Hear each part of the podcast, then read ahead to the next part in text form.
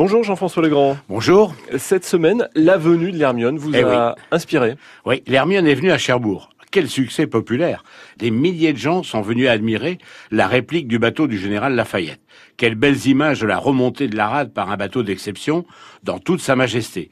Des coups de canon pour saluer Cherbourg et la Manche, des applaudissements chaleureux au passage du pont tournant, le demi-tour dans le bassin du commerce, l'amarrage à quai et une heure à une heure avancée de la soirée, des chants de marins entonnés par l'équipage. Bref, une fête et une émotion très largement partagée autour d'un patrimoine exceptionnel. La fête fut belle durant les quatre jours de présence de ce bateau magnifique.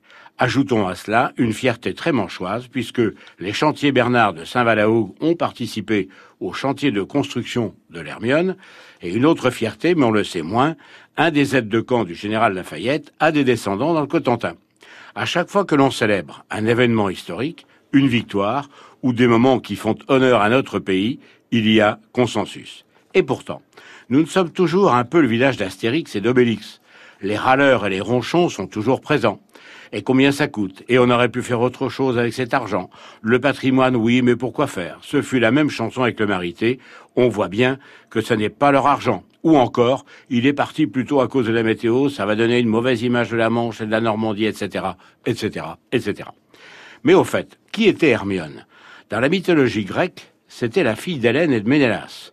Elle est mariée à Oreste, qui devient fou, puis après la guerre de Troie, elle est donnée par son père à Pyrrhus, Oreste guérit de sa folie, tue Pyrrhus et reprend Hermione, qui lui donnera un fils. Bref, ils vécurent heureux et eurent beaucoup d'enfants. Alors pourquoi ce rappel historique? Eh bien que ce soit l'Hermione de l'Antiquité qui a inspiré Racine pour écrire Andromaque, ou que ce soit l'Hermione bateau de Lafayette, c'est toujours sur un fond de querelles et de guerre que s'écrit l'histoire, rarement sur un fond de paix. En conclusion, la France est et sera encore longtemps le village d'Astérix on se chamaillera encore longtemps, on continuera de se lancer des poissons et des enclumes à la figure, mais quand enfin on peut faire la fête ensemble, quand enfin on peut être fier ensemble et qu'on peut rire ensemble, notre pays devient magique et c'est aussi ça la France.